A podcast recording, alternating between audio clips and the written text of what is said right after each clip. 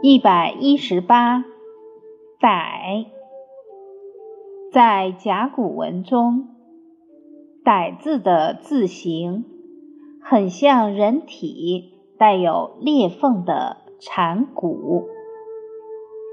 歹字的基本含义是坏，与好相对。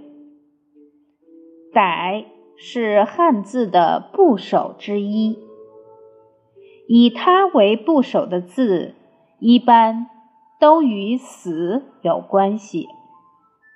此外，歹也表示身体不健康，如曹雪芹在《红楼梦》中这样描写秦可卿：“秦氏有几日好些，也有几日歹些。”现在日常用语中还经常用到“好歹”一词，表示出事之意。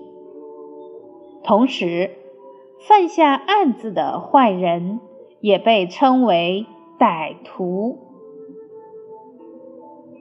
带有裂缝的残骨，象征着不幸与死亡。